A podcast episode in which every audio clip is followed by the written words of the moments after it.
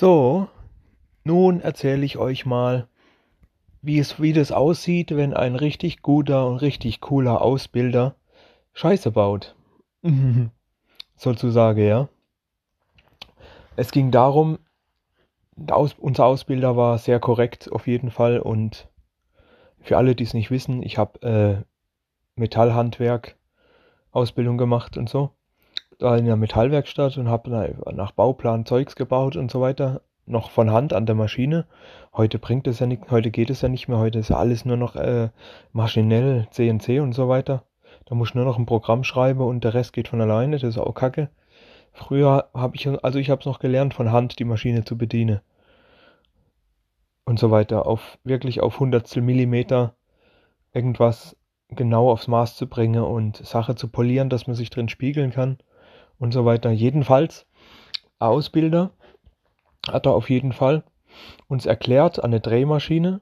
Also da spannt man etwas ein und dann dreht sich das auf verschiedene Geschwindigkeiten und dann kann man das eben mit einer Art Meißel, kann man das dann eben äh, auf Maß bringen oder Formen einschneiden und sonst irgendwie was. Und es dreht sich dann halt mit sehr hoher Geschwindigkeit teilweise im Kreis. So, nun hat man für runde Teile, also für runde Teile gibt es dann spezielle vorgefertigte, millimetergenaue, äh, kleine rechteckige Metallteile. Die nennen sich Parallelleisten, heißen die Dinger.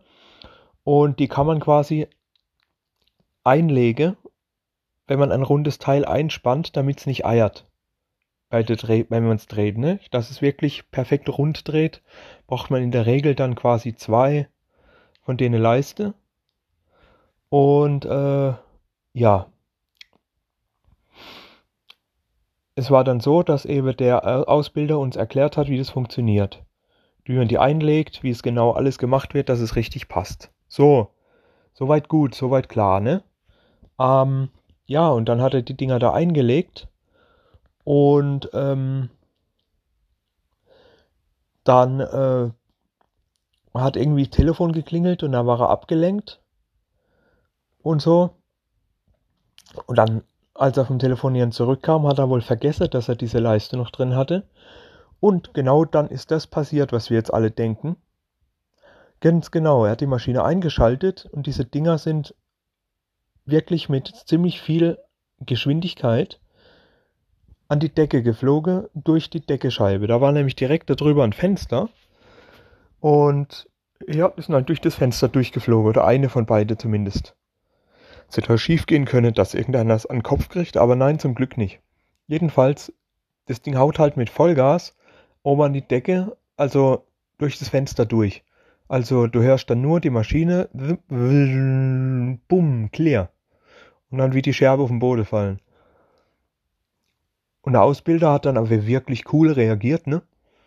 Anstatt so leck mich am Arsch, fuck, bla bla und so, hat er wirklich cool reagiert. So, oh scheiße. Hm.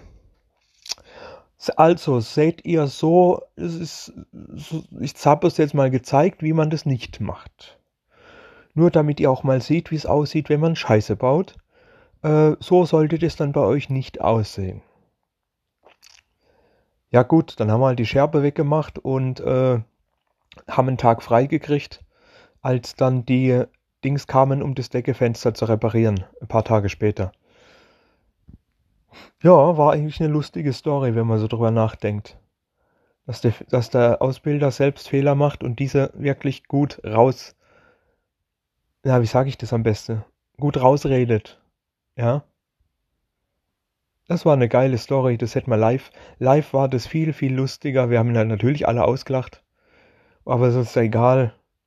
Er wusste ja das und so. Also, es war eine geile Story und live war das viel lustiger, als wie ich es euch jetzt erzählt habe.